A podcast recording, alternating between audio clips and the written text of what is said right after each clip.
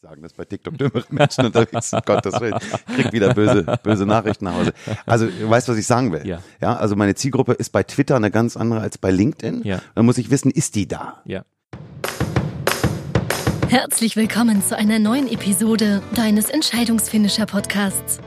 Hier bist du richtig, wenn du dein Powerziel erfolgreich umsetzen und deine Zukunft aktiv gestalten willst. Wir freuen uns, dass du dich gemeinsam mit uns auf diese spannende Reise begibst und wünschen dir viel Spaß, inspirierende Gedanken und hilfreiche Erkenntnisse für das Erreichen deines Powerziels. Los geht's! Facebook, LinkedIn, Xing, Pinterest, Snapchat, YouTube, Vimeo, Upspeak, Spotify, iTunes, äh, Libsyn, Podigy und Co. ist doch alles ganz einfach, wie uns große Experten jeden Tag erklären. Äh, hatte ich jetzt eigentlich schon Instagram erwähnt? Äh, Stell dein Business doch einfach auf Autopilot, generiere jeden Tag ganz einfach vollautomatisch neue Kunden und recycle doch einfach deinen Content. Ich meine, deinen Podcast hast du schon, oder?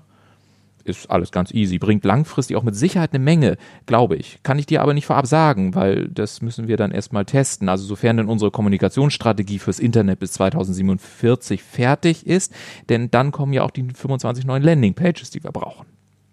Das Internet ist an vielen Stellen eins geworden, nämlich kompliziert und unübersichtlich.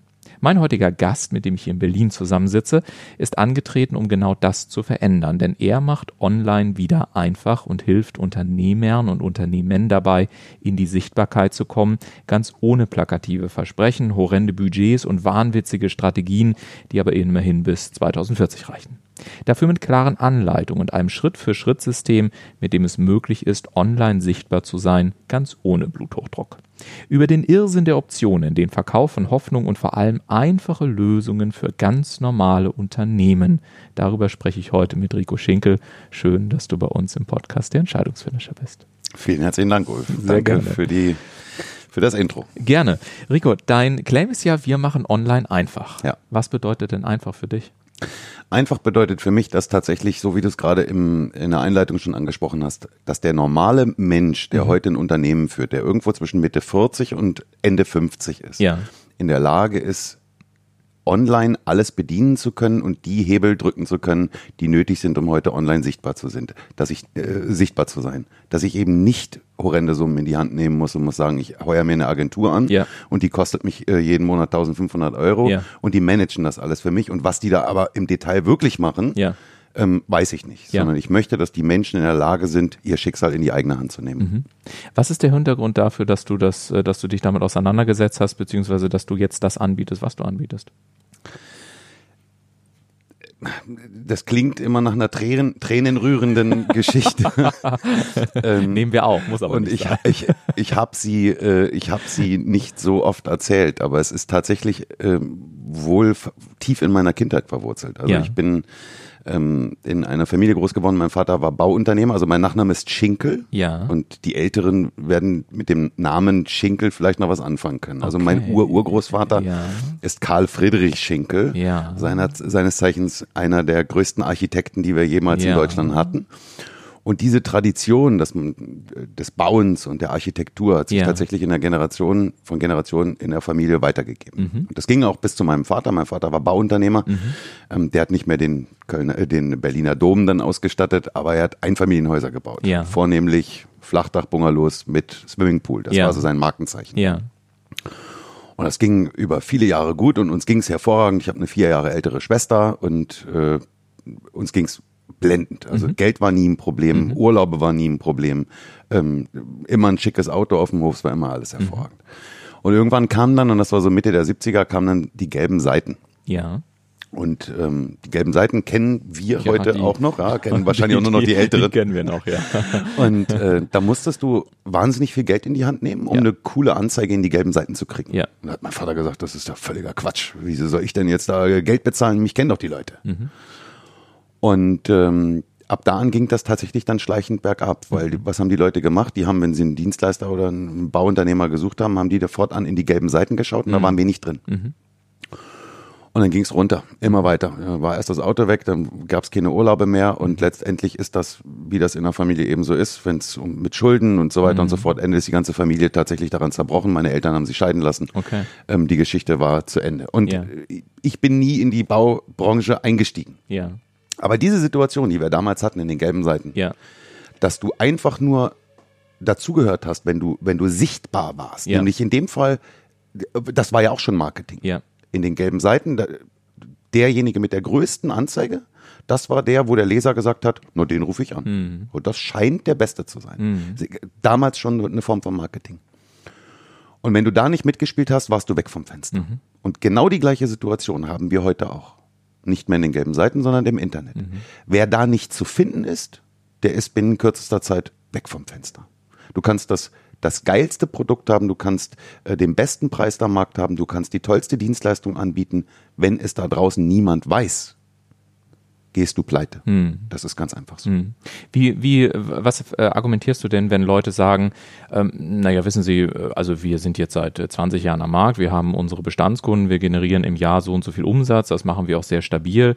Wir haben jetzt auch nicht die Wahnsinnswachstumsambition. Also warum sollen wir Ihrer Meinung nach äh, sichtbarer werden? Ähm, müssen wir doch gar nicht, wir verdienen ja trotzdem unser Geld. Also woher kommt die Korrelation zwischen Sichtbarkeit und Sie sind nicht mehr am Markt äh, existent?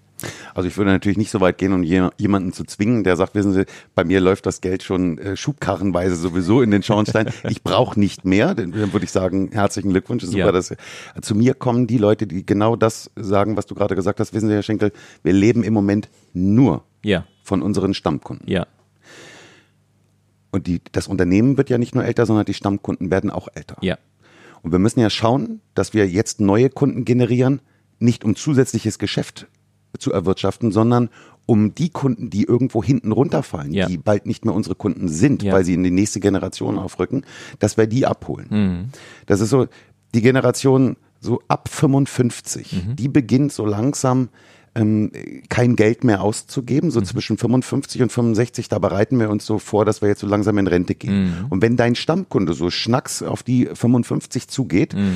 dann wird das die Geschäftsbeziehung so langsam auslaufen. Also müssen wir ja gucken, dass wir uns eine Generation davor holen. Also das ist die Generation so zwischen 45 und 55. Das, und das ist wiederum die Generation, die so in den 2000ern mit dem Internet ja schon nicht aufgewachsen ist, aber der das Internet übergestülpt wurde. Ja. Ja, die waren in den Anf Ende der 1990er Jahre, Anfang der 2000er Jahre, war das der Familienvater mit Kind, der den ersten Computer für ein Wahnsinnsgeld angeschafft hat und hat Tag und Nacht davor gesessen und hat sich mit dem Computer beschäftigt. Ja. Das sind computeraffine Menschen. Dann ist also mein Ziel, dass ich aus der, aus der Folgegeneration jetzt meine Kunden hole. Und wo sind die auf der Suche nach einem Dienstleister, nach einem Produkt, nach einem Anbieter? Die sind nicht mehr auf der Suche in den gelben Seiten oder im Telefonbuch. Die sind heute in der Lage, ein Smartphone zu bedienen und gucken im Internet Ja. und gucken bei Google. Wenn ich einen Maurer suche, wenn ich einen Friseur suche, wenn ich ein Restaurant suche, Ja. alles. Ja, ja.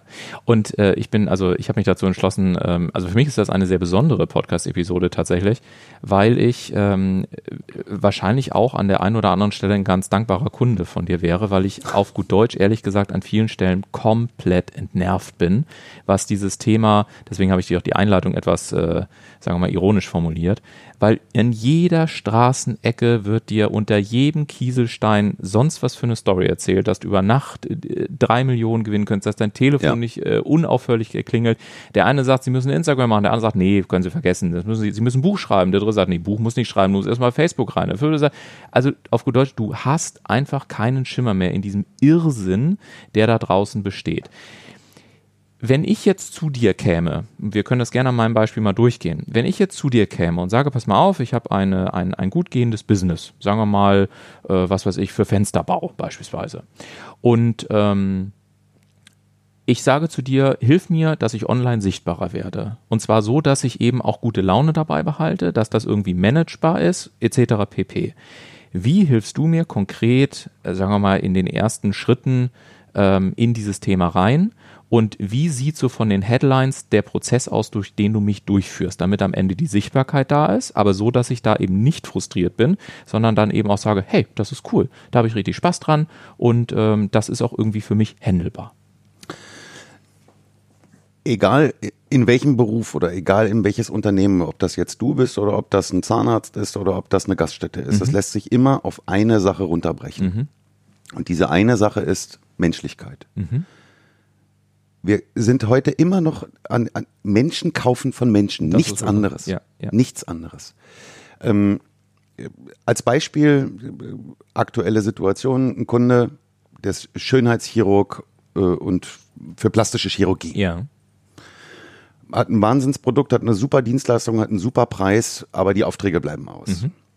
Wenn du mal bei Google das Thema Schönheitsoperationen eingibst, also äh, Brustvergrößerung. Geh mal Ja. bei Google Brustvergrößerung ein. Ja. Also ganz einfach. Ja. Da kriegst du aber tausende Ergebnisse. Richtig. Und letztendlich kann ich mich nur von einer Webseite auf die andere durchklicken und kann Preise vergleichen. Ja. Die wenigsten werden dazu Fotos zeigen, aber ich kann Preise vergleichen. Ja. Aber der Preis ist vielleicht gar nicht das Entscheidende, weil bei so einer Operation sprechen wir ja über einen ziemlich intimen Eingriff. Das und da möchte wohl ich wahr, ja. natürlich auch wissen, wer ist der Mensch, Ja. Den ich da an mich heranlasse? Mhm. Wer ist der Mensch, dem, dem ich da sehr viel von meinem, von meinem, von meinem intimen Bereich zur Verfügung stelle? Und dann kommt es vielleicht auch gar nicht mehr auf 300 Euro mehr oder 200 Euro weniger drauf Mhm. an, sondern wenn ich das Gefühl habe, bei dir als Mensch gut aufgehoben zu sein mit Mhm. der Dienstleistung, weil du mir sympathisch bist, weil ich äh, das Gefühl habe, dich zu kennen, ähm, äh, weil ich Videos vielleicht von, von dir sehe, wo du mit mir sprichst, wo du mich ja schon eine ganze Weile begleitest. So, ein, so, ein, so eine Operation, lass uns mal jetzt bei den Brüsten bleiben zum Beispiel, das ist ja auch ein Prozess, der eine ganze Weile geht. Ja. Und wenn ich da auf der einen Webseite nur eine Excel-Liste habe, wo die Preise stehen, Körbchengröße A kostet Summe X, Körbchengröße C kostet, kostet Summe Y. Und auf der anderen Webseite habe ich einen Arzt, der auch wirklich mir mit Videos erklärt, schauen Sie mal nach der Operation, kann es äh, passieren, dass dies und das passiert, dann müssen Sie mal die Creme nehmen oder Sie müssen kühlen oder Sie müssen, ja, dann baue ich ein Vertrauensverhältnis auf. Und darauf lässt sich es immer äh, zurückbrechen, äh, runterbrechen. Menschen kaufen von Menschen. Und wenn du den, deinen Interessenten die Chance gibst, dich kennenzulernen, dann machst du aus Interessenten Kunden und dann ist der Preis zweitrangig. Bin ich völlig bei dir. Jetzt ist natürlich, wie gesagt, die Frage, ähm, wenn ich jetzt dieser Schönheitschirurg wäre und ich sage, okay, ich möchte gerne dann auch aus Interessenten mehr Kunden machen, wie sieht dann so ein, ein Prozess aus? Also was, was machst du konkret? Äh, führst du erst ein Interview, guckst du dir an, was ist, machst du erst einen Workshop, wie arbeitest du Themen raus? Ähm, was macht es am Ende so einfach, dass, äh, und da fand ich, war ich ja sehr beeindruckt aus unserem Vorgespräch, dass ja wirklich, bleiben wir nochmal dabei, vom Schönheitschirurgen bis hin zu ähm, äh, Unternehmen, wie du sagtest, die Häuser, Fertighäuser bauen beispielsweise, äh, die rennen dir ja die Bude ein, weil du es eben so einfach machst. Also lass uns ein bisschen teilhaben, wie machst du es denn konkret? Also im, im ersten Step ist es meistens so, dass ich angeheuert werde, um Unternehmerinnen und Unternehmer dafür erstmal zu sensibilisieren. Das mache ich im, im, im Zuge von Vorträgen. Ich bin also bei ähm, Verbänden, bei Innungen unterwegs, bin bei der IHK, bei, bei Volkshochschulen tatsächlich ähm, und sensibilisiere die Leute dafür erstmal grundsätzlich für das Thema. Weil ganz viele laufen draußen rum und sagen, ah, brauchen wir nicht. Das ist Ja, Quatsch, ja. das ist Blödsinn. Dieses brauchen wir nicht. Was eigentlich dahinter liegt, ist meistens das, ich habe keine Ahnung, wie es funktioniert. Ja.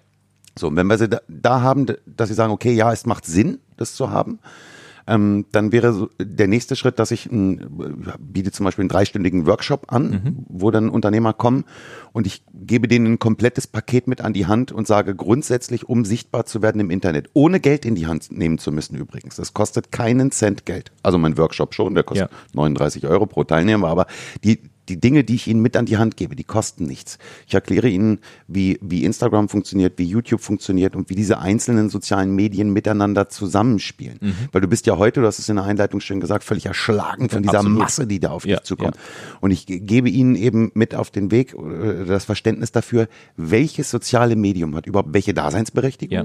und was ist genau wofür da und wo erreiche ich wen und Ja. warum. Ja. Und wenn sie das verstanden haben, dann gehen die nach so einem Drei-Stunden-Workshop eigentlich nach Hause und könnten, wenn sie denn eins zu eins alles umsetzen, was ich ihnen mit auf den Weg gebe, ab dem Moment alles alleine machen. Dann scheitert es aber meistens an der, an der tatsächlichen Umsetzung, dass die Leute sagen, ja, ich mache das jetzt, ich setze mich jetzt hin. Ähm, dann buchen sie mich für ein drei Monats Coaching und da begleite ich die Unternehmer wirklich. Und dann komme ich tatsächlich zu dir ins Unternehmen und dann gucken wir uns ganz im Detail an, was machst du, was ist deine Idee, was ist dein Konzept, ähm, wo ist deine, wer ist deine Zielgruppe und wo ist deine Zielgruppe unterwegs? Also es ist ein deutlicher Unterschied. Ich habe einen DJ zum Beispiel, das ist ein Kunde von mir. Dessen Zielgruppe werden wir nicht bei LinkedIn finden. Bei LinkedIn sind eher ähm, vom, vom Intellekt her äh, höher, also intelligentere Menschen, ich will jetzt nicht sagen, dass bei TikTok dümmere Menschen unterwegs sind, Gottes Willen, ich krieg wieder böse, böse Nachrichten nach Hause. Also, du weißt, was ich sagen will. Ja. ja also meine Zielgruppe ist bei Twitter eine ganz andere als bei LinkedIn. Ja. Dann muss ich wissen, ist die da? Ja.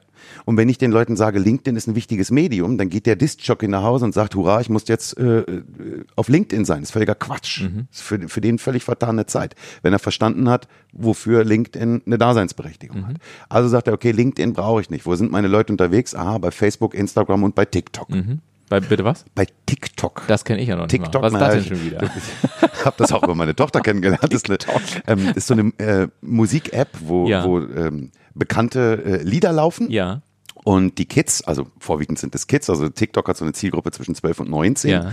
ähm, sich dann selber bei Filmen mit dem Handy und die Lippen dazu bewegen. Ja, doch, das kenne ich doch. Das habe ich Und so gestern in kurze einer Clips Anzeige online gesehen bei. YouTube. Ja, siehste. gesehen? Ja, genau. Ja, richtig, siehste. Wenn du eine Anzeige ja, gesehen ja, hast, ja, genau, kriegst du ja, demnächst bestimmt du noch mehr. verstanden, ja, genau. Ja. So, und dann, äh, wenn ich weiß, dass meine Zielgruppe da unterwegs ist Ja. und ich bin DJ und ich bin bei TikTok und ich kann da ein paar Sachen raushauen, die Leute finden mich cool, was ich mache, die Mhm. folgen mir, dann ist es doch ein leichtes, bei TikTok die, das Handy in die Hand zu nehmen und zu sagen, Leute, übrigens, ich habe nächsten äh, Samstagabend um 19 Uhr auf dem Tempelhofer Feld eine Riesenparty Mhm. ähm, mit dem Promocode 1234Y Mhm. Äh, kriegst du nochmal drei Euro Nachlass, komm vorbei und lasst uns Spaß haben Mhm. weil die Leute dir ja sowieso schon folgen, dich Ja. geil finden und, und auch das Gefühl haben, ja dich zu kennen. Ja. Ähm, und dann, dann hast du sie. Und Ja. da nehme nehm ich meine Zielgruppe mit. Kostet keinen Cent Geld. Ja klar, kostet Zeit, bei TikTok zu sein, Mhm. ein paar Videos aufzunehmen und da mitzumachen. Aber wenn es ihm Spaß macht und es macht ihm Spaß, Mhm. dann kann er das in seinen normalen Tagesablauf mit ein, einbinden Mhm. und zieht darüber seine Kunden. Und wenn ich weiß, meine Zielgruppe ist bei Instagram unterwegs, habe ich da die gleichen Möglichkeiten. Nur die meisten scheitern eben daran, dass sie sagen, ja, ich weiß, dass es Instagram gibt, aber ich weiß nicht, wie es funktioniert. Ja. Und dann in meinem Drei-Monats-Coaching nehme ich die Leute eben tatsächlich mit an die Hand und knüppel die wirklich, und da bin ich echt brutal, ähm, donnerstags abends drei Stunden lang. Und das machen wir online. Also ich habe Kunden, die sitzen in Stuttgart, in München, Ja. in Hamburg. Ja. Ähm, das machen wir online. Dann nehmen wir uns das vor, was für ihn jetzt wichtig ist. Wenn wir also herausgefunden haben, seine, deine Zielgruppe ist bei Instagram, Mhm. dann sehen wir uns am Donnerstagabend um 18 Uhr und dann geht's los und dann laden wir die Instagram runter. Also so völlig basic. Ja. Ja, wir laden es runter, wir installieren das, wir tragen unseren Benutzernamen ein ähm, und lernen diese App von Anfang an kennen. Und nach drei Stunden hast du die ersten Follower auf Instagram, du hast die ersten Kontakte, du triffst auf einmal Menschen, die du kennst, die auch bei Instagram sind. Du weißt, wie das funktioniert mit Stories. Du weißt, wie äh, Instagram TV funktioniert. Und dann bist du nach drei Stunden bist du platt. Aber du, nach drei Stunden hast du gelernt, wie dieses Ding funktioniert. Und da gibt's so manchen, der dann aus dem Büro rausgeht und seiner zwölfjährigen Tochter oder seinem 16-jährigen Sohn gegenüber sitzt und die sagen, Papa, was machst du denn da jetzt? Das ist Instagram. Du weißt, wie Instagram geht? Also jeder von uns, der, der Kinder hat zu Hause, hat eigentlich die besten Lehrer ja, Ja. dafür. Ja, und dann kriegen die, ähm, kriegen die Teilnehmer von mir eine, eine Aufgabe mit, dass die also eine Woche lang wirklich ähm, Hausaufgaben haben für Instagram. Die müssen jeden Tag eine Story posten, die müssen so und so viele Fotos machen, die müssen das mit Hashtags. Und ich check das auch. Ich, follow, ich folge denen und ich nerv die auch. Das passiert oft, dass ich die dann anrufe und sage, ey, was ist los? Was Ja. hast du denn da gemacht? Ja, Ja. ich hatte keine Zeit. Ja. Und ich, ich trieze die eine Woche lang. Und in der nächsten Woche kommt dann das nächste Thema. Und wenn du sagst, für, für mich ist dann YouTube zum Beispiel ein Riesenthema. Ja. Und YouTube ist bei einem Unternehmen, ich würde mal, oh, das ist eine ganz grobe Schätzung, 99,99999 Prozent der Unternehmen müssen YouTube haben. Mir, mir würde fast niemand einfallen, der keinen YouTube-Kanal haben müsste. Aber die Leute stehen da und sagen, ja, YouTube-Kanal. Ja, wie YouTube gucken geht, weiß ich. Ja. Aber wie zum Henker kriege ich einen YouTube-Kanal? Wie komme ich da rein? Ja. Äh, wie erreiche ich damit Menschen? Und das bringe ich Menschen bei.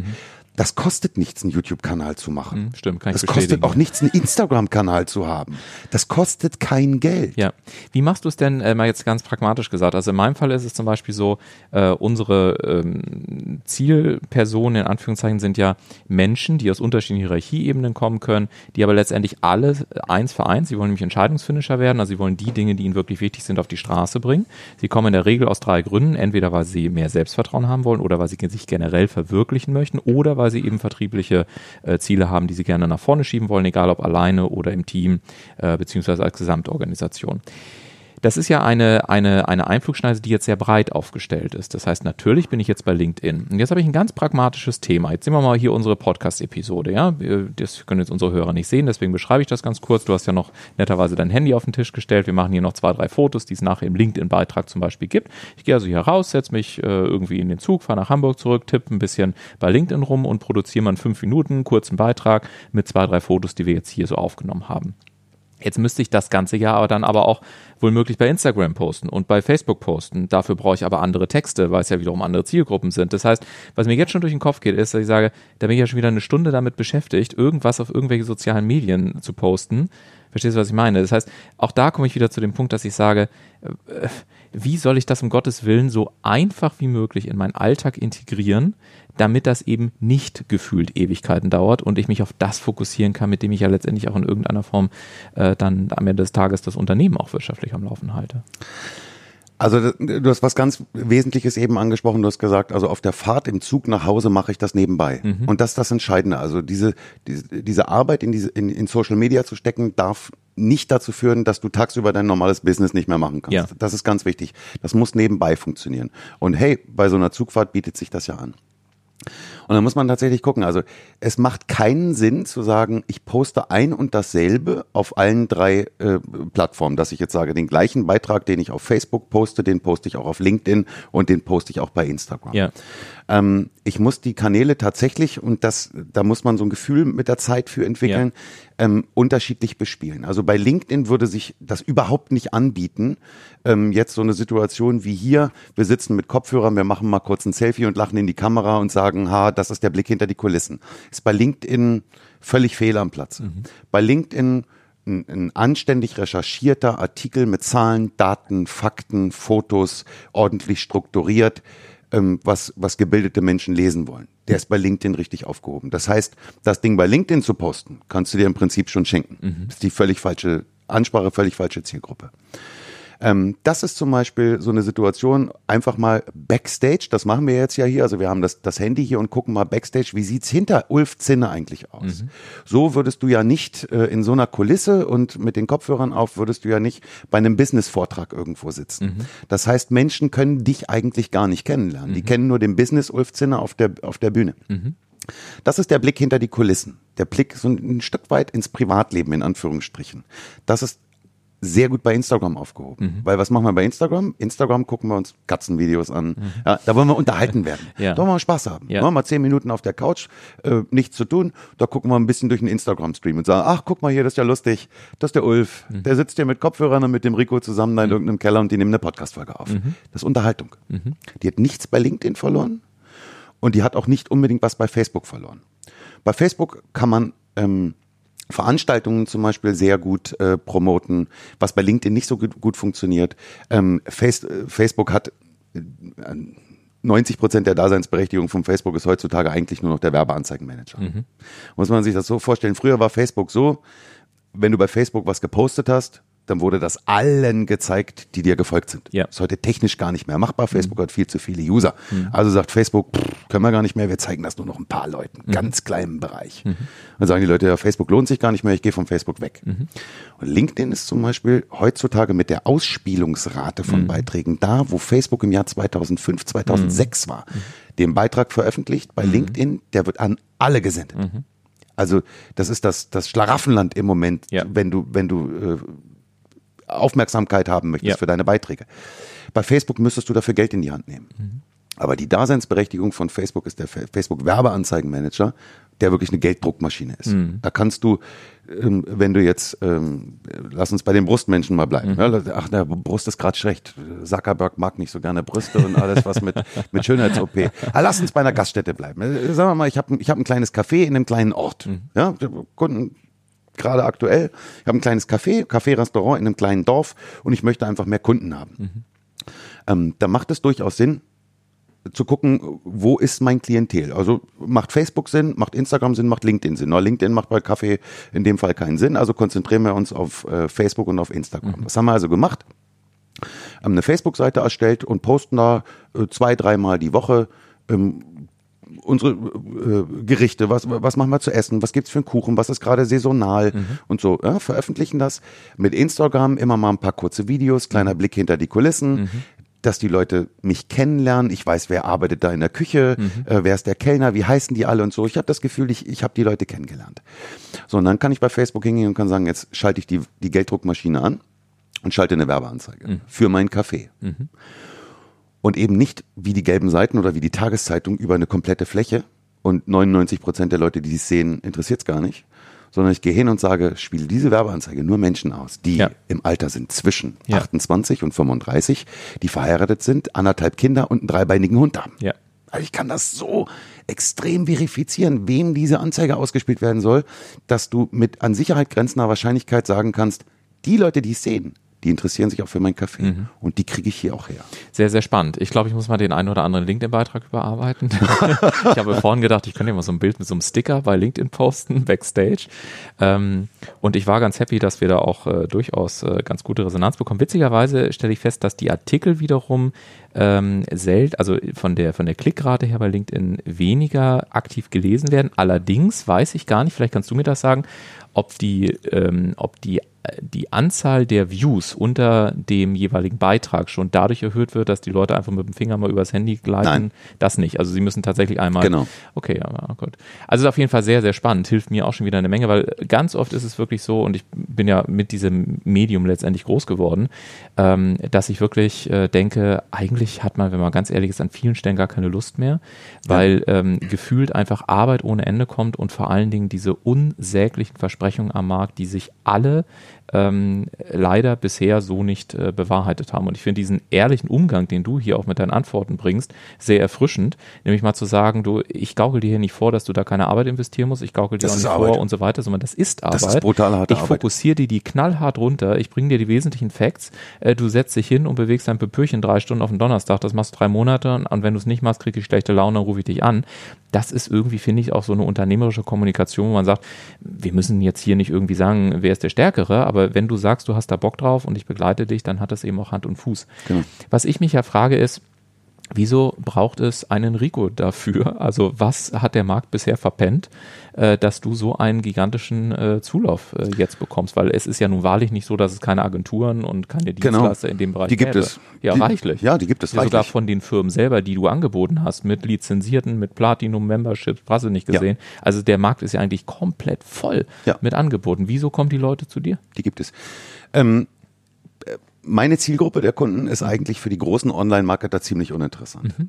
Weil ähm, die großen Online-Marketer konzentrieren sich auf Kunden, die ein Werbebudget haben. Ja. So, und die gehen dann hin und sagen, wir machen für euch Facebook-Werbeanzeigen, wir machen für euch Google-Werbeanzeigen und dann bringen wir euch über Nacht Genau, so und so viel genau. tausend Kunden Ja, und so genau. weiter und so fort. Ja, ja. Das geht so ab 5000 Euro los, kann, kann man machen, das ist alles in dem Paket mit drin, Ja. läuft super. Ähm, ich bin eigentlich noch unterhalb dieser KMU-Grenze. Also äh, KMU geht ja so ab 50 Mitarbeiter los. Meine Zielgruppe sind die ganz kleinen Unternehmen, Mhm. die drei, fünf, zehn Mitarbeiter haben. Die Tischlerei, der Maurer, ähm, äh, viele Handwerksbetriebe natürlich, aber auch Gaststätten. äh, Von, ich habe sogar einen ähm, Be- Bestattungsunternehmer, ja, ähm, der am Anfang gesagt hat, also Herr Schinkel, wenn ich eins nicht brauche, dann sind das Sie. Ja. Er sagte, meine Kunden sind ja schon Ja. so alt, dass sie schon Ja. tot sind eigentlich. Ja. Ich sage, sie irren sich. Ja. Das sind nicht ihre Kunden. Die Kunden sind die Kinder derer, die gerade verstorben ja, sind. absolut. Und ich sage Ihnen das ganz ehrlich, auch ich habe meine Mutter verloren. Ich Ja. musste meine Mutter beerdigen und ich bin die Generation, wo gucke ich nach einem Bestattungsunternehmer. Ja. Ich habe keine gelben Seiten zu Hause, entschuldige. Ja. Ich habe im Handy geguckt. Ja. Ich habe mein Smartphone rausgeholt. Ich war Gott sei Dank dabei, als meine Mutter starb. Habe mein Smartphone rausgeholt und habe mich darum gekümmert, ähm, wo kriege ich jetzt einen Bestattungsunternehmer? Mhm. Und das kann durchaus sein, dass drei Dörfer weiter ein viel besserer Bestattungsunternehmer gewesen wäre, der deutlich günstiger gewesen wäre, größere Blumen, einen schöneren Sarg gebracht hätte Mhm. und äh, mit, mit einem Chor noch meine Mutter abgeholt hätte. Vielleicht. Ja. Aber wenn ich den im Internet nicht finde, dann Ja. habe ich gar keine Chance, den zu engagieren. Ja. So, und die Kunden, die eben zu mir kommen, das sind diejenigen, die von den Online-Marketern eben ausgegrenzt werden, weil sie sagen, ihr seid uninteressant. Ihr wollt keine 5000 Euro im Monat Budget ausgeben. Es geht kein, oder es ist keiner hingegangen und hat es den Leuten wirklich gezeigt. Also ich bin dazu gezwungen worden, eigentlich das zu tun, was ich jetzt tue, weil die Leute immer wieder zu mir gekommen sind und haben gesagt, kannst du uns erklären, wie es funktioniert? Ja. Ja, dass es Sinn macht, haben wir verstanden, aber kannst du uns erklären, wie es funktioniert? Ja. Und dann habe ich mich eben stundenlang hingesetzt und habe ihm erklärt, so funktioniert Instagram, so funktioniert Facebook, so funktioniert YouTube. Mhm. Und wenn du es einmal verstanden hast, warum du das machst, dann, oh, das macht richtig Spaß. Mhm. Und es funktioniert, weil Ja. die Leute einmal auf einmal auf dich zukommen. Wir haben es vorhin im Vorgespräch ähm, gesagt, dieses man, man nennt das Social Proof, also wenn jemand nach dir googelt, ja, Ja, ja. Ähm, und, und ich google jetzt Ulf Zinne Ja. und ich sehe auf einmal, ach, Ulf Zinne ist hier im Interview, Ulf Zinne hat da einen Artikel geschrieben, Ulf Zinne hat einen Blog, ach, das lese ich mir doch mal durch. Ach, was der Mann schreibt, das hat wirklich Hand und Mhm. Fuß. ja. Der scheint vertrauenswürdig zu sein. Jetzt kenne ich dich aber immer noch nicht so ganz. Mhm. Und dann sagt Google, Mensch, der hat auch noch einen Instagram-Account. Ach, und dann gucke ich mal bei Instagram. Dann folge ich dir bei Instagram, Mhm. Um dich kennenzulernen. Und da lacht der Ulf jeden Morgen in die Kamera und sagt, hey, heute ist Montag, ich mache mich jetzt gerade auf den Weg äh, nach da und da, ich habe da und da einen Vortrag Mhm. und jetzt habe ich schon wieder meinen Zug verpasst und so. Das macht dich ja menschlich. Und da lerne ich dich kennen. Ja. Ja. Was ich tatsächlich ganz spannend finde, also ich sage gleich dazu, wir haben noch keinen Instagram-Account und es ist ein häufiges Thema, über was wir diskutieren. Ich habe allerdings, wenn ich ganz offen bin, diesen Aspekt der Menschlichkeit, das habe ich äh, so noch gar nicht gesehen, weil bisher habe ich immer gesagt, wen bitteschön soll es interessieren, dass ich gerade den Zug verpasst habe, am Flughafen stehe oder ähnliches, ähm, weil ich einfach ähm, ganz offen gesagt kein Freund davon bin, gefühlten, sinnlosen, quantitativen Mumpitz ins Netz zu stellen, der im Zweifel letztendlich die Leute nur Lebenszeit kostet und wo man sich vielleicht einbilden kann, wow, ich habe jetzt was ganz Wichtiges erfahren, aber in Wirklichkeit beschäftige ich mich mit lauter Dingen, die mich in den Punkten, die mir wirklich wichtig sind, am Ende des Tages kein Stück weiterbringen. Und ob der Zinne jetzt gerade ein Steak ist oder ein Salat und auf Sylt ist oder äh, sonst wo, äh, was bereichert das bitteschön meinen Alltag? Genau das ist es. Der Konsument auf Instagram Ja. will nicht weiterkommen in dem Moment. Der Konsument auf Instagram, wenn ich auf Insta, wenn ich die Instagram-App öffne, Ja. möchte ich unterhalten werden. Nichts anderes. Absolut unerfolgreich bei Instagram Angebote. Ja. Ich habe einen Kurs hier, ich habe einen Kurs da, äh, kannst dies und das und jenes bei mir kaufen, interessiert auf Instagram keine Sau. Kannst du bei Facebook machen. Bei Facebook ist es nicht nur akzeptiert, sondern auch gewünscht. Wenn ich was suche, kaufe ich es bei Facebook. Bei Instagram interessiert das niemanden. Bei Instagram will ich einfach nur unterhalten werden. Und da finde ich das schön, wenn ich das sehe und du postest morgens auf dem Weg zur U-Bahn, dass du diese beschissene U-Bahn jetzt schon wieder verpasst hast. Wäre es die S-Bahn. Oder bei dir die Ja, S-Bahn. genau. Weil ich eben genau diesen Blick hinter die Kulissen bekomme. Ja. Hab Menschen, da komme ich hin, die kommen auf mich zu, die habe ich in meinem Leben noch nicht gesehen. Die Ja. nehmen mich auf in den Arm und sagen, ey Rico. Und ich sage, keine Ahnung, wer du bist. Ja. Oh, ich folge dir doch schon seit äh, anderthalb Jahren bei Instagram. Ja. Kann ich aber, ja. Ich habe ja nicht so eine Beziehung zu ihm, wie er zu mir. Ja, ja. Aber das ist wie bei der Lindenstraße. Du sitzt jeden Abend da und guckst dir die Leute an und alle haben nach, nach zwei Monaten das Gefühl, jeden Einzelnen in der Lindenstraße persönlich zu kennen. Und wenn sie den morgen hier im, in Berlin, die sind recht häufig ja hier auch, also nicht die Lindenstraße, aber gute Zeiten, schlechte Zeiten zum Beispiel, da sieht man den einen oder anderen mal. Da hast du das Gefühl, ey, wir kennen uns. Nein, wir kennen uns nicht.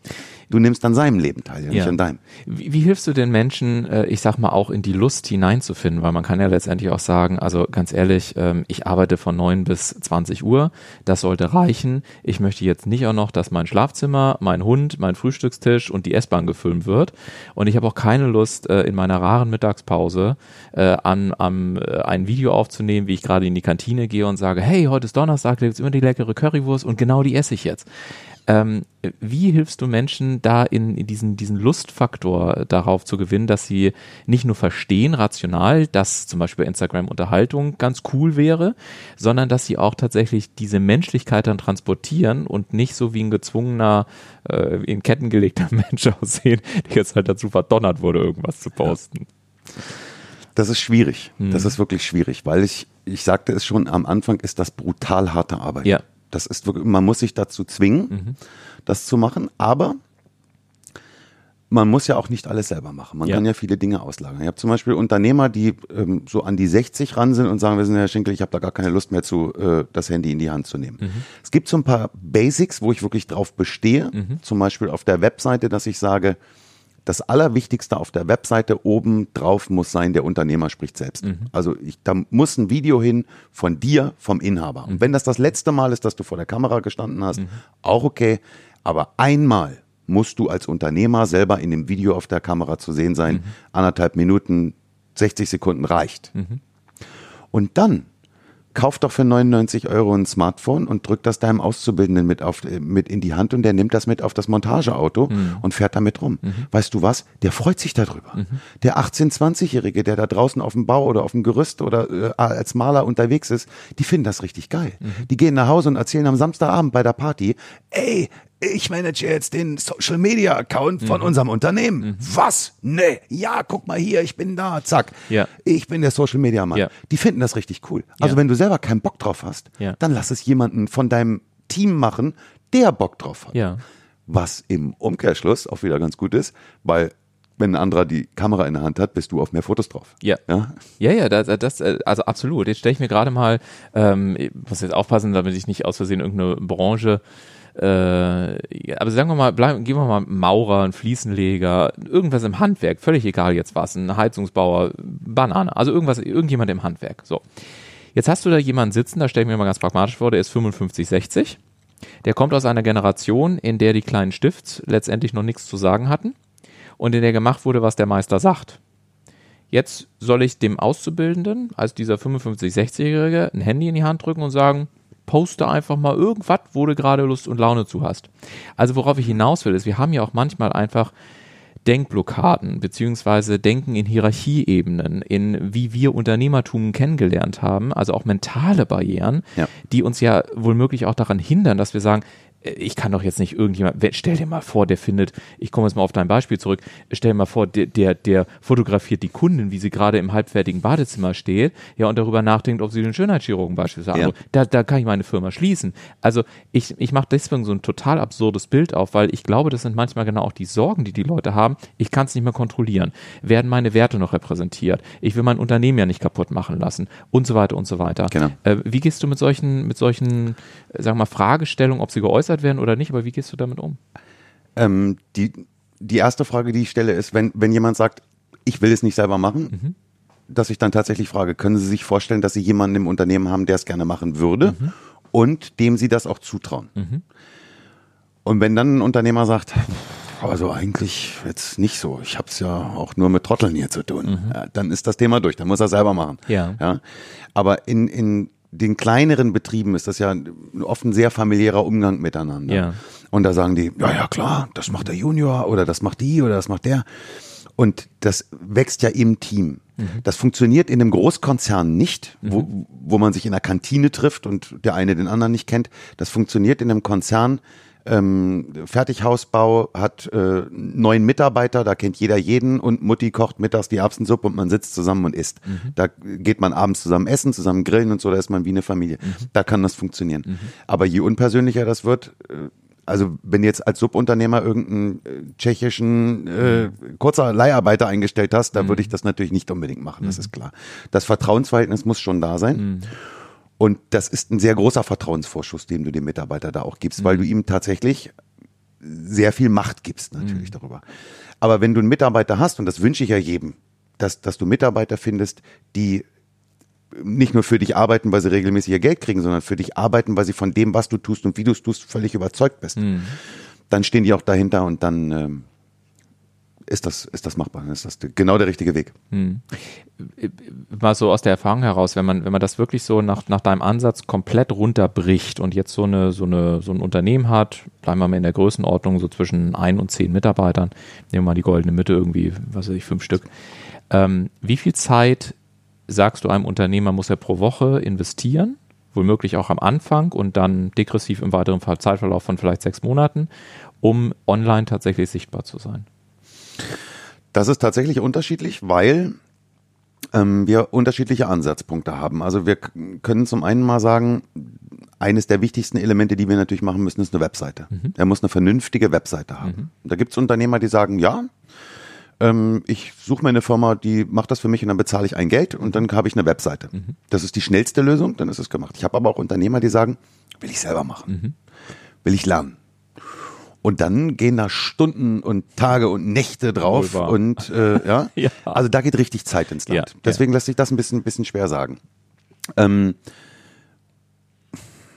am Anfang, also in den ersten Monaten auf jeden Fall jeden Donnerstag mindestens drei Stunden mit mir mhm. im Coaching. Mhm. Und der Rest bindet sich eigentlich tagsüber so in das Alltagsgeschehen, Alltagsgeschehen mit ein. Mhm. wenn ich auf den YouTube-Kanal komme, und das ist wirklich in den allermeisten Fällen, dass ich meinen Kunden sage, du brauchst einen YouTube-Kanal. Für dich, dein Unternehmen, dein Produkt, deine Dienstleistung brauchst du einen YouTube-Kanal. Dann haben die meisten immer Angst und sagen, um Gottes Willen, dann muss ich jede Woche in irgendein Studio, muss irgendwas aufnehmen, das wird Ja. abgedreht und so Ja. ist völliger Quatsch. Ja. Gibt dann ähm, ähm, sehr gutes Beispiel, will jetzt den Namen nicht nennen, aber ein Zahnarzt aus Potsdam, Ja. den äh, nicht ich, aber einer unserer, den wir beide kennen, geschätzten Kollegen Mhm. In der gleichen Art und Weise beraten hat. Aber äh, es lässt sich eben bei ihm sehr gut in Zahlen äußern, weil er seine Zahlen offengelegt hat. Das ist ein Zahnarzt, der gesagt hat, ähm, ich bin eigentlich besser als die anderen, aber es weiß keine Sau. Ja. Also für mich ist ein Zahnarzt ein Zahnarzt. Erstmal steht dran Doktor oder nicht Doktor, aber es ist ein Zahnarzt. Er hat gesagt, ja, aber ich bin wirklich besser und ich kann viel besser Wurzelkanäle behandeln und dies und das und jenes machen. Ja, aber wie willst du das den Leuten erklären? Ja. Und die haben sich einen Nachmittag hingesetzt. Und dann ist es natürlich wieder, ne, wie viel Zeit investierst du? Ja. Ein Nachmittag war das in dem Fall und haben zwölf kleine Videos abgedreht. So zwischen sieben und zwölf Minuten immer. Und dann hat er in seinem, Warte, äh, in seinem Wartezimmer, in seinem Behandlungszimmer gesessen und hat sich mit dem Handy übrigens, du brauchst keine Kamera, du brauchst keine großartige Beleuchtung, einem ganz normalen, jedes iPhone macht heute ein 4K-Video. Ja. Mit dem Handy gefilmt und dann hat er erklärt, warum er bei einem, bei einem Backenzahn nicht nur zwei Wurzelkanäle sieht, sondern neun. Und jeder andere Zahnarzt sieht aber nur zwei. Ja. Ne? So, und dann äh, leitet er eben daraus ab, wie viele Leute haben sich seine YouTube-Videos angeguckt und wie viele Leute sind jetzt seine Kunden geworden Ja. dadurch und was, wie macht sich das monetär bemerkbar. Der Mann generiert über, allein über diesen YouTube-Kanal jedes Jahr 300 neue Privatpatienten, Mhm. die aus ganz Europa zu ihm geflogen kommen, weil sie sagen, geiler Zahnarzt. Ja. Weil er sich einen Nachmittag hingesetzt hat, hat die zwölf Videos aufgenommen. Da passiert nie wieder was auf dem Kanal. Mhm. Aber YouTube gehört Google. Ja.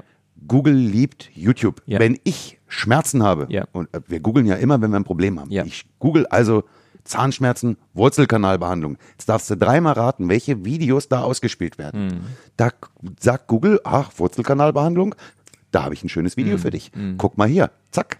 Und dann wird das Video angezeigt, dann sagst du, oh, der Mann hat's drauf. Zu dem will ich hin. Hm. Und schon rufst du da an und dann sagt er, ja, können Sie kommen in drei Wochen, Dienstagabend. Und dann setzt du dich von Bern in den Flieger und fliegst nach Potsdam. Ja. Ich hätte das damals auch gemacht. Ich hatte tatsächlich auch so eine Wurzelzahnbehandlung. Also nicht, allerdings nicht bei dem Zahnarzt. Ja. Aber es war tatsächlich so. äh, Ich, ich hatte einen Zahn, der war hochgegangen, dann war ich beim normalen Zahnarzt, dann wurde der halt äh, gerichtet und die Schmerzen ließen nicht nach. Es war wirklich Hölle. Also am Ende, um die Geschichte kurz zu machen, ich habe zweieinhalb Jahre teilweise mit mehreren Ibuprofen am Tag verlebt, bis ich endlich einen Zahnarzt in Hamburg gefunden habe, der eine spezielle Mikroskopietechnik äh, hatte, ähm, in der Form, dass er im Prinzip mit so einem hochauflösenden Mikroskop äh, dann äh, gearbeitet hat. Und deswegen eben äh, auch äh, restvitale Kanäle auf absoluter Miniaturebene äh, sehen konnte, die davor schlichtweg keiner gesehen hat. Und es gab tatsächlich einen restvitalen Kanal. Und ich saß äh, bei einem Zahn, das werde ich nie vergessen, zweimal vier Stunden nochmal im Behandlungsstuhl, aber ich kann dir sagen, als nach den ersten vier Stunden die Schmerzen einfach nicht wiederkamen, ist das nach zweieinhalb Jahren, da zahlst du auch jeden Betrag. Das ist Genau. einfach völlig spielt egal. Keine Rolle mehr. Du willst einfach nur, dass diese Schmerzen einfach weg Ja. sind. Also insofern ähm, wäre ich vielleicht auch in Potsdam gelandet, hätte Ja, absolut. Heutzutage wahrscheinlich die ja. Videos Also, früher schon gemacht. Mach dir ja, den Spaß. Genau. Google äh, Wurzelkanalbehandlung. Ja. Ich habe Schmerzen. Ja. Kann jeder jetzt zu Hause machen, der es Ja. hört. Äh, Du wirst binnen Sekunden Ja. diese, diese YouTube-Videos von dem Doktor in Potsdam sehen, Ja. dessen Namen ich jetzt nicht sagen Ja, möchte. ja, genau, genau. Äh, Und, und dann denkst du, der Mann ist der Größte. Ja. Und man hat ja dann das Gefühl, das ist der Einzige, der das so macht. Ja. Du, Ulf, das machen wahrscheinlich 30 andere Zahnärzte in Vermutlich Deutschland auch, genauso. genau. Aber sie sagen keinem. sie sagen's Und das nicht, ist ja. das Problem. Du musst da raus, du musst damit sichtbar sein. Mhm. Und das musst du nicht jede Woche machen, das musst du einmal machen. Und YouTube ist ein geniales Mhm. Medium dafür, weil es ist unbezahlte Werbung für dich. Mhm. Google übernimmt das alles für dich. Google liebt YouTube. Ja. Also nimm dir doch einen Nachmittag Zeit, egal welches Produkt, welche Dienstleistung das. Ja. Und wenn du einen Café oder eine, oder eine Tankstelle hast. Ja. Es geht nicht darum übrigens, das will ich noch mal ganz kurz sagen, es geht nicht darum, äh, dahin zu gehen vor die Kamera zu sagen oder auch bei Blogartikeln, ich habe das Produkt, ich bin der Größte, äh, bei mir kannst du dies kaufen, das Ja. kaufen, das ist im Sonderangebot. Es geht darum, den Menschen zu helfen, ihre Probleme zu lösen. Menschen gehen ins Internet, wenn sie ein Problem haben. Menschen kaufen etwas, weil sie ein Problem gelöst haben wollen. Menschen nehmen eine Dienstleistung in Anspruch, weil sie ein Problem beseitigt haben wollen. Löse die Probleme der Menschen. Ähm, gutes Beispiel, ein Maler. Ein YouTube-Videokanal, wie male ich, wie maler ich am besten? Wie tapeziere ich am besten? Ähm, wie mi- mische ich am besten Farben und so weiter und so fort. Jetzt sagt der Maler, ja, das zeige ich den Leuten noch nicht, äh, nehme ich mir meine eigenen Kunden weg. Also ganz im Ernst, wenn du es nicht zeigst, Irgendjemand wird es 30.000 zeigen. andere Leute Absolut, werden es zeigen. absolut. Und es macht doch Sinn, wenn ich die Informationen von dir bekomme. Ja. Dann bist du nämlich derjenige, der für mich vertrauenswürdig ist. Und ich sage, ey, was der macht, das macht wirklich Sinn. Ja. Und wenn ich den jetzt brauche, dann heuere ich den jetzt Ja. mal an. Wie wird dann das Inhalt Sichtbarkeit? Denn ich bin ja dann im Zweifel nicht der einzige Maler, der solche äh, YouTube-Videos zur Verfügung stellt. Ein paar sind da ja auch schon drauf gekommen. Sprich, Sichtbarkeit bedeutet für mich auch, dass ich bei Google irgendwie auf Seite 1 bis maximal, Genau. lande. also wahrscheinlich doch eher auf Seite 1, wenn ich ganz offen bin. Ich klicke gar nicht viel weiter. Also Also maximal die, einmal die oder am zweimal wenigsten oder so. besuchteste Webseite der Welt ist die zweite Seite Die zweite von Google. Seite von Google, genau. Also wenn du da nicht auf der ersten Seite stehst und wir wissen ja, Ja. wie viel Bohai darum gemacht wird und wie viel da teilweise auch Ja. rein investiert wird mit, mit Paid Ads und allem möglichen äh, drum und dran. Ähm, wie hilfst du also Leuten, die sagen, okay, ich habe jetzt einen Inhalt produziert, aber nur weil ich den Inhalt habe, bin ich ja noch nicht zwingend sichtbar für meine Interessenten Ja. und Kunden. Wie funktioniert das? Mein Ansatz ist eigentlich genau die umgekehrte Reihenfolge zu nehmen. Okay. Also das eine ist natürlich Content, der nach vorne kommt, wenn ich ein, bestimmtes ähm, Keyword eingebe, also ein bestimmtes Suchwort eingebe. Also äh, beispielsweise, ich hatte es vorhin im, im Interview, äh, im, im Vorgespräch auch kurz gesagt, ich hatte einen Podcast-Gast, der ist ähm, Networker und der war bei mir im Interview zu Gast.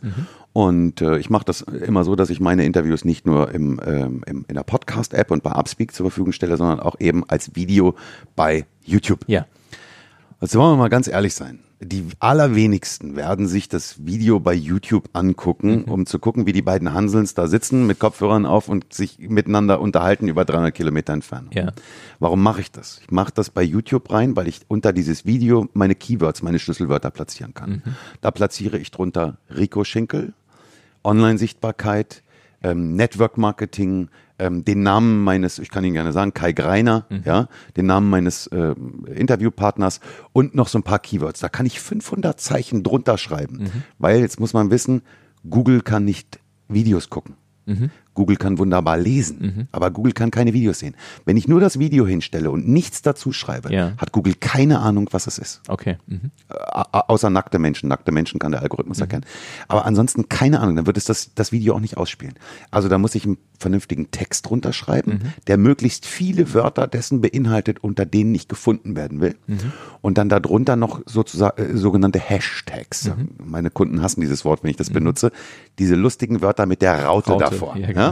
Das sind Schlüsselwörter, auf die gewisse Algorithmen im Internet sehr sensibel reagieren. Und das ist bei YouTube der Fall. So, und jetzt haben wir das Podcast-Interview aufgenommen, wir haben uns abends unterhalten, ich habe das online gestellt. Am nächsten Tag war er bei Google auf Seite 1.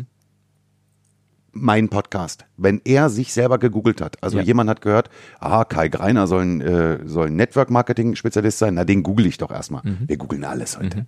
Also google ich diesen Menschen und auf einmal taucht er auf Seite 1 auf als Gast in einem Podcast. Was mache ich also? Ich höre ihn mir an. Und damit baut sich äh, sein Social Proof auf, seine, ähm, äh, sein roter Teppich wird ausgerollt. Ja? Er tritt als Experte auf und schon sage ich, aha, ja, das macht Sinn. So, und er geht nicht hin und haut irgendwas raus, der gibt keine Angebote, sondern ich helfe den Menschen einfach Probleme zu lösen. Und je besser und je schneller und je mehr du in der Lage bist, die, die Probleme der Menschen zu lösen, umso mehr vertrauen sie dir. Ja, und ich glaube auch, also ähm, wir haben ja mittlerweile auch einen YouTube-Channel ähm, auch für den, also sozusagen für die Community der Entscheidungsfinisher aufgebaut.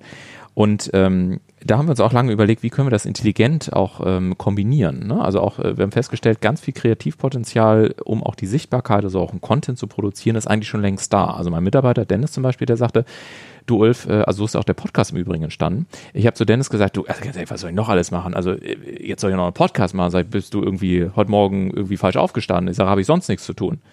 Und Dennis mit seinen, äh, mit seinen, äh, ja, ist ja das Alter jetzt nicht, aber äh, relativ jung, der guckte mich dann an, hat dann dementsprechend auch Selbstbewusstsein und sagte, du Ulf, ganz ehrlich, du laberst doch sowieso den ganzen Tag. Ja. Stell, ein Mikro, stell Mikro daneben, zeigen das auf, nenn's Podcast und find jemand, der gerne zusammen mit dir labert, dann hast du einen Podcast. Ja. Natürlich ist es am Ende nicht ganz so einfach, in Ja. Anführungszeichen, weil natürlich eine gute Episode auch schon Vorrecherche, ähm, vernünftige Fragen, eine ordentliche Technik und so weiter beinhaltet. Aber vom Grundgedanken her zu sagen, hey, was aus dem Alltag kann ich womöglich rausnehmen, und auch auf die verschiedenen Kanäle packen. So haben wir zum Beispiel einen YouTube-Channel aufgebaut, weil wir auch über die Community Fragen bekommen oder wir uns auch selber Fragen stellen. Wir haben es jetzt ganz einfach so gemacht. Ich kann mir vorstellen, es geht auch für einen Maler oder für alles Mögliche. Ähm, Dennis schickt mir einmal in der Woche am Mittwoch bis 18 Uhr fünf einfache Fragen. So, diese Fragen äh, bekomme ich per E-Mail. Ich setze mich an den Rechner. Ähm, tipp mir zwei, drei Schlagworte, schnapp mir mein Handy äh, und sage, egal wo ich gerade bin, hey, ich habe gerade eine coole Frage bekommen, äh, das und das ist die Antwort darauf. Äh, dann haben wir für wenige Euro so ein kleines Intro-Video über ein Portal namens Fiverr erstellen lassen, mhm. schneiden das Ganze zusammen, packen es bei YouTube auf den Channel und es ist unglaublich, wie schnell du einfach auch äh, Content bekommst, der dann tatsächlich eben auch angeschaut wird. Also genau. was ich nur noch mal bestätigen kann, ist eben auch so aus eigenem Herr raus, wenn man sich überlegt, wie kann ich das, was ich sowieso schon tue, vielleicht einfach noch mal mit einem anderen Kanal auch abbilden, genau. dann ist es unglaublich, wie viel man eigentlich sowieso schon jeden Tag an Content produziert nur dieser Content ist einfach noch nicht abgespeichert und intelligent auf die verschiedenen Netzwerke verteilt. Richtig. Ne? Genau. So, ein, einmal ganz kurz einhaken. Ja, gerne. Ähm, grundsätzlich würde ich natürlich jedem immer alles äh, empfehlen. Also ich, ich bin ja, ich, ich liebe Online-Sichtbarkeit, ich liebe YouTube, ich liebe Podcasts, ja. ich liebe Upspeak, ich, äh, ich hasse Facebook wie eine äh. Pest. Ach, du aber auch. Äh, ja, oh Gott, Gott sei Dank. Nicht trotz alledem hat Facebook seine Daseinsberechtigung. Und ich bin ähm, bin ich also ich, ich liebe das, diese, diese Kanäle zu bespielen, auch immer zu sehen, Neuigkeiten und was kann ich jetzt noch mehr machen, wo kann ich weitergehen. Ähm, Podcast ist ein geiles Medium, aber auch da muss ich natürlich sagen, nicht jeder sollte jetzt hingehen und einen Podcast aufnehmen, ja. weil die Zielgruppe möglicherweise dort gar nicht unterwegs ist. Also ja. mein DJ zum Beispiel, ähm, der wird seine Zielgruppe nicht als Podcast-Hörer finden. Ja. Äh, da muss man genau gucken. Da gibt's äh, bei Statista gibt's eben Erhebungen, wer macht was. Und äh, da ist eben erwiesen, Podcast-Hörer sind so zwischen 40 und äh, 55, ja. haben ein äh, etwas gehobeneres Einkommen, einen äh, höheren äh, Intellekt. Ähm, da muss ich wissen, ob das meine Zielgruppe ist und dann, dann, dann macht das Sinn. Ähm, und um diese Probleme zu lösen, weil du sagtest, du kriegst von, von, von Dennis hier so eine, so eine Karte, ja. wo dann ein paar Fragen draufstehen. Man läuft natürlich ganz schnell Gefahr zu sagen, oh, ich weiß, was die Probleme meiner, meiner Kunden sind. Absolut. Ja? Ich haue jetzt mal das raus, äh, was ich am besten kann. Ja. Und das wird die schon interessieren. Ja. Und da fällt man ganz oft ganz schnell Absolut. mit auf die Schnauze, weil es die Leute gar nicht interessiert. Richtig. Und auf einmal hast du irgendeinen Artikel, ähm, den du rausbringst und der geht auf einmal durch die Decke. Ja. Denkst du, wie, was finden sie denn daran ja. toll? Ja. Dazu zwei Tipps. Will ja auch ein bisschen was mitgeben, will ja nicht nur eine Stunde dumm schnacken bei dir, sondern ich will zwei handfeste Dinge mitgeben. Also zum einen mal, was ich meinen, meinen Kunden rate, geh in Foren, geh in Blogs, genau. äh, äh, geh in Foren, geh in Facebook-Gruppen zu diesem Thema. Wenn du zum Beispiel Maler bist, geh in Facebook-Gruppen, die sich mit äh, Heimwerken beschäftigen. Ja. Als Gast. Mach keine auf und sei da der Moderator. Als Gast. Geh da mit rein, als ganz normales Mitglied. Lese mit. Die Leute stellen da ihre Probleme, stellen da ihre Fragen. Ja. Da kriegst du ganz schnell ein Gefühl dafür, was wollen die eigentlich? Ja. Wollen die wissen, wie man malert oder wollen die wissen, wie man tapeziert? Ja. Wollen die wissen, wie gefliest wird oder wollen die wissen, wie man äh, äh, Lamellen baut? Ja. Und dann kriegst du ein Gefühl dafür. Und dann sei doch so schlau und löse diese Probleme Genau. in einem Blogartikel oder in einem Video. Und wenn du da keine Lust drauf hast, Mhm. dann gehst du auf eine Webseite, die nennt sich answerthepublic.com. Mhm. Auf Englisch answerthepublic.com. Und da gibst du dein Thema ein Mhm. und dann geht eine, eine riesen äh, Sammelsurium von Antworten und von Fragen auf, die Mhm. Ja. zu diesem Thema kommen. Ja. Mit, mit Balken, so Balkendiagrammen. Und da kannst du sagen, das mit dem größten Balkendiagramm ist zum Beispiel die Frage, wie malere ich Wände schwarz? Ja. Als Beispiel. Ja. Wenn du kein Maler. Wie gesagt, der Architekt und der Ja. Bauherr, das ist bei mir ist vor meiner Generation dann verloren gegangen. So, und dann weißt du, die meisten Sucheingaben im Internet zum Thema Malern, da, die meiste Frage, die jeden Tag gestellt wird, ist, wie male ich Wände schwarz? Ja. Ja, bitteschön, dann mach doch ein Video dazu Ja, ja. und nenn das, Ja. wie mache ich Wände schwarz? Und ich gebe dir Brief und Siegel, das Ding hat morgen 300 Aufrufe bei YouTube. Und wen finden die Leute dann geil? Dich. Und wen engagieren sie? Dich. Ja. Ja, finde ich herrlich pragmatisch und das auch absolut recht. Ähm, wir machen zum Beispiel so, dass wir äh, beispielsweise auch in Vorträgen oder ähnliches dann die Fragen einfach mit notieren. Ja. Und wenn wir dann feststellen, dass irgendwie in Frag drei, die vier Leute, Vorträgen genau. äh, immer dieselben Fragen dann am Ende gestellt worden sind Ja. äh, oder in Workshops, äh, dann machen wir halt genau dazu ein Video, weil wir halt einfach sagen, okay, das scheint eine Frage zu sein, die haben wir jetzt in fünf Veranstaltungen dreimal gehört, scheint irgendwie was dran zu sein. Genau. Also ähm, äh, also wie man sich dem auch nähert, aber äh, praktisch nicht nur von sich. Und da stelle ich halt auch leider des Öfteren fest, dass sehr viele einfach gerne über sich und ihre Produkte und was sie so können und was sie so bieten erzählen, aber das ist halt nicht das, wonach die Nein. Leute suchen, das hast du auch sehr schön gesagt.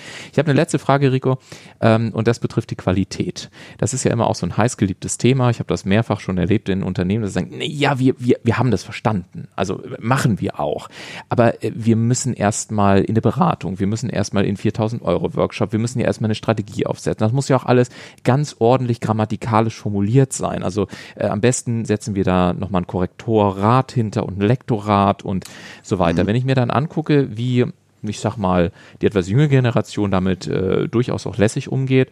Ich habe äh, vor ein paar Tagen auch mit einem nicht mehr ganz so jungen Menschen gesprochen, der sagte, ist mir egal, ich habe zehn Minuten am Tag Zeit, da mache ich das. Ich, ich achte nicht auf Rechtschreibfehler, interessiert sowieso niemand. Richtig. Die Aufnahmequalität ist per se auch völlig Mumpe. Ähm, Hauptsache, das sagte er, fand ich ganz spannend, sagte er, Hauptsache es ist möglichst in Echtzeit. Also sagt, umso dichter das am Geschehen gerade dran ist. Also ich muss nachmittags nicht mehr posten, dass ich gerade aufgestanden bin. Das äh, wäre eher Richtig. die falsche Nachricht. Genau. Und er sagt insofern, pack drei Rechtschreibfehler rein und auch wenn die Kamera verwackelt ist, alles völlig Banane. Hauptsache, wenn du um acht aufstehst, das Ding ist um 8.03 Uhr online. Richtig. Äh, wie siehst du es? Also wie ist jetzt diese fast schon philosophische Diskussion Qualität versus äh, Echtheit beziehungsweise Echtzeit beispielsweise? Da müssen wir eine Unterscheidung treffen zwischen dem ähm, Auftreten im Internet auf der Webseite mhm. und in den, im, im Social Media. Mhm. Ähm, LinkedIn lasse ich jetzt mal raus, weil LinkedIn wirklich, also äh, für die Zielgruppe, die, die bei LinkedIn ihre, äh, ihre Kunden hat, ähm, da ist es extrem wichtig. Rechtschreibung, Grammatik mhm. und so weiter und so fort. Da, da gehst du aber auch an, eine, an ein ganz bestimmtes Klientel. Mhm. LinkedIn lasse ich jetzt mal raus. Auf der Webseite bin ich knallhart. Also ich äh, finde nichts schlimmer, als mhm. auf der Webseite Rechtschreibfehler zu mhm. haben. Und das passiert jedem. Mhm. Das passiert mir, das passiert dir. Absolut, klar. Das, äh, ich betreue große Webseiten, wo ich äh, nachts äh, hinschreibe und sage, du, du, musst den Rechtschreibfehler da von der Seite nehmen. Wenn er das jetzt hört, wird das, wird das wissen. Ja? Er hasst mich dafür, dass ich ihn immer anschreibe. Aber ähm, auf der Webseite kann ich das nicht zulassen. Das geht nicht, weil das ist deine allererste Visitenkarte, die die Menschen von dir kennenlernen. Ja da muss alles akkurat sein. Ja. Und da kann ich auch nicht sagen, ich habe aber nur die alte Rechtschreibung gelernt und ich bleib dabei. Nee, da musste, da musste wirklich up to date sein. Ja. Im Social Media ist es was völlig anderes. Im Social Media muss es nicht nur in Echtzeit sein, mhm sondern es muss natürlich sein. Mhm. Die Leute wollen nicht einen SEO, also SEO ist, wenn meine Hörer das jetzt hören, also Search Engine Optimization für Suchmaschinen optimierte Texte. Mhm. Wenn du dir mal solche Blogbeiträge von vor fünf, sechs Jahren mhm. durchliest, die sind so geschrieben, so würden du und ich überhaupt nicht miteinander reden. Genau. Aber es war für die Suchmaschine optimal gemacht. So, spricht aber keiner. Also muss es, es muss natürlich sein. Und ich muss das Gefühl haben, wenn ich von dir einen Blogbeitrag lese, dass der wirklich von Herzen kommt und dass du den so geschrieben hast. Mhm. Und wenn du sagst, ich schreibe da drin Scheiße, dann schreibst du da drin Scheiße. Mhm. Oder auch in deinem, in, in, meinem Podcast, ja, wenn ich, wenn ich rede dann so, natürlich, ja, musst, musst du auf deine Zielgruppe schon ein bisschen eingehen, aber es muss natürlich sein. Und was Rechtschreibfehler angeht in Social Media Posts, mhm. kann ich dir sagen, es ist ein, ähm, ein Insider-Tipp äh, bei Online-Marketern, die zum Beispiel einen Facebook-Artikel schreiben. Baue in jeden Facebook-Post, den du machst, mindestens ein, zwei Rechtschreibfehler rein. Ach, guck an. Bewusst. Mhm. Ganz bewusst. Mhm. Weil was passiert? Facebook, habe ich vorhin gesagt, achtet sehr darauf, wie viele Leuten spiele ich das aus. Also mhm. ich mache jetzt einen Post und dann wird das vielleicht 100 Leuten ausgespielt. Mhm. Und du hast aber 8000 Leute bei mhm. dir auf der Seite, die deine Seite verfolgen. Das heißt, 100 wird es ausgespielt, in den anderen 7900 nicht. Mhm. Je mehr aber Interaktion mit diesem Beitrag stattfindet, umso interessanter wird der für den Algorithmus und umso größer wird die Ausspielungsrate von Facebook. Mhm. Jetzt machst du in Deutschland einen Post bei Facebook mhm. mit drei Rechtschreibfehlern mhm. drin. Ulf, was wird passieren? Die ersten drei Posts darunter sind mhm, ich verstehe. Ja, ja. die korrigieren. Ja. Der, der, erste Trottel, da kannst du die Uhr noch stellen. Der erste schreibt nach, nach, nach drei Minuten drunter, hey Ulf, da ist dich aber verschrieben. Ja, Schifffahrt schreibt man jetzt mit 3F. So ist ja. der erste. Ja. Jetzt kommentiert der zweite und der sagt, ah, ja, nee, aber ich habe das auch noch mit 2F gelernt. Also so schlimm finde ich das gar nicht. Dann kommt der dritte und sagt, na, wenn man schon mal auf Facebook was postet, dann soll es auch Rechtschreib. Ja. Und jetzt passiert Interaktion. ja, es ist so doof, wie sich das anhört. Jetzt passiert Interaktion unter deinem Beitrag ja. und dadurch gewinnt er immer mehr Reichweite, immer mehr Reichweite, immer mehr Reichweite. Ja. Wird sehr gerne gemacht bei, bei ähm, Posts, die monetarisiert werden, also die als Werbeanzeigen geschaltet werden. Ja wenn man es weiß, achte mal drauf. Werbeanzeigen bei Facebook sehen wir alle. Ja. Lies dir mal den Text dazu durch. Ich garantiere dir, bei den Top-Profis wirst du zwei, drei, der Kräuter, ja. Bei den Top-Profis wirst du zwei, drei Rechtschreibfehler drin finden. Und es hat den einzigen Grund, aber es sieht doch natürlich aus, ja, oder? Ja. Es sieht ja menschlich ja, aus. Ja, absolut. So, also es hat ja, hat der Ulf selber geschrieben, eben im Zug, bin gerade auf dem Zug von hier nach da. Ja. Klar kannst du es Dennis nochmal Korrektur lesen lassen, aber dann ist es eben statisch, es wird ein bisschen umformuliert. Ähm, aber in dem Moment, wenn ein Fehler drin ist, reitet der Deutsche drauf rum. Ja. Und dann kriegst du Reichweite. Ja, ja. Ja, sehr spannend. Auch und, äh, auch im Übrigen ein spannender Mensch, den du jetzt gerade nochmal äh, angesprochen hast, Dirk Kräuter. Äh, und mir geht's jetzt gar nicht, wie man ihn jetzt findet oder nicht findet, aber ich finde und ich hoffe, dass ich ihn irgendwann mal auch hier im Podcast habe, äh, weil er aus meiner Sicht unternehmerisch gesehen vor vielen Jahren eine immens äh, ja, beeindruckende Entscheidung getroffen hat, wirklich zu sagen, ich will einer Million Menschen äh, helfen, zu besseren Verkäufern zu werden. Und äh, ja wirklich mittlerweile auch Veranstaltungen durchführt, wo ich echt nur den Hut ziehen kann und sage, ob man ihn mag oder nicht, ist davon völlig in Abrede gestellt. Auch, auch egal, aber die unternehmerische Leistung, die dieser Mann in den letzten Jahren auf die Beine gestellt hat, das muss ich ehrlich sagen, finde ich, äh, finde ich extrem bemerkenswert. Du Das- willst noch was sagen? Ich möchte, möchte, das, möchte das ganz kurz, möchte ich den Kreis schließen, weil du Gerne. vorhin gesagt hast, ist das viel Arbeit, Ja, in die ja. Sichtbarkeit zu kommen Ja. Mhm. und jetzt über Dirk Kräuter sprichst. Ich verfolge Dirk Kräuter seit, seit vielen, vielen Jahren. Ja. Da kannte den noch keine Sau. ja, In seinen Anfängen, Ja. das, das war ja einer der, der ersten, die, die mit Podcast überhaupt angefangen Ja. äh, haben oder, oder auch mit, mit, mit Video angefangen haben in der Branche. In seinen Anfängen erinnere ich mich an, an Folgen, ich, ich weiß gar nicht, ob die in seinem Podcast-Kanal noch da sind. Ähm, der beginnt die Folge mit, ja, hallo, mein Name ist Dirk Kräuter. Ähm, das ist eine Folge, die nehme ich am Handy auf und ich sitze im Auto auf dem Parkplatz. Weil meine Frau hat Besuch zu Hause. Aber auf meinem Tagesplan steht, nimm jeden Tag eine Podcast-Folge auf. Also habe ich Besuch Besuch sein lassen und ich sitze jetzt hier im Auto und nehme die Podcast-Folge auf. So viel zu dem Thema, ist das knallharte Arbeit. Ja klar, hätte der Mann noch zu Hause bleiben können. Ja. Die Nachbarn kommen, wir grillen ein Schwein, alles Ja. ist gut. Dann ist aber keine Podcast-Folge abgedreht. Ja. Der sagt, du, Schatzilein, ich muss mal, weiß nicht, wie seine Frau damals hieß, äh, ich muss jetzt mal los, ich muss jetzt noch arbeiten. Ich habe aber schon zwölf Stunden Arbeit hinter mir. Ja, aber ich muss jetzt noch zwei Stunden ins Auto, ich mache jetzt noch eine Podcast-Folge, mische die ab, hat er zu der Zeit alles noch selber gemacht, mische die ab, stell die online und so weiter. Das zahlt alles auf meine Sichtbarkeit ein. Mhm. Und im Jahr 2019 bin ich da oben. Hat ihm damals keiner geglaubt, heute rückblickend, ja. Mhm. Ja, Und ja. es ist harte Arbeit, Ja. in die Sichtbarkeit zu kommen? Ja. Es ist brutal harte Arbeit. Und wenn ihr Aber ich helfe euch bei. Genau, ich wollte gerade sagen, und wenn ihr euch das Leben ein bisschen einfacher da mach- machen wollt, dann äh, ruft am besten mal den lieben Rico an. Den Link findet Sehr ihr gerne. auch äh, dann in den Shownotes dieser Episode. Rico, ich glaube, wir könnten noch äh, gefühlt zwei Stunden äh, weitersprechen. Ähm, Bestimmt. Aber bestimmt. Ne? Äh, vielleicht machen wir irgendwann mal einen zweiten Podcast. Äh, ich danke dir sehr für deine Zeit. Äh, großartiges Gespräch. Vielen, vielen Dank auch für die sehr pragmatischen Tipps. Und ähm, ja, wenn euch der Podcast gefallen hat, dann äh, denkt bitte dran, ihn auch zu liken und auch gerne zu abonnieren, denn das hilft uns am Ende weitere spannende Gäste in dem Podcast der Entscheidungsfinisher zu bekommen, wie beispielsweise heute dich, lieber Rico. Und an der Stelle nochmal ganz herzlichen Dank. Gerne. Vielen Dank für die Einladung. Sehr gerne. Die nächste Podcast-Episode hört ihr dann am kommenden Montag ab 10 Uhr in gewohnter Art und Weise. Bis dahin wünsche ich euch weiterhin viel Erfolg beim Umsetzen eurer Powerziele und Starkentscheidungen. Macht's gut. Ciao, ciao. Tschüss.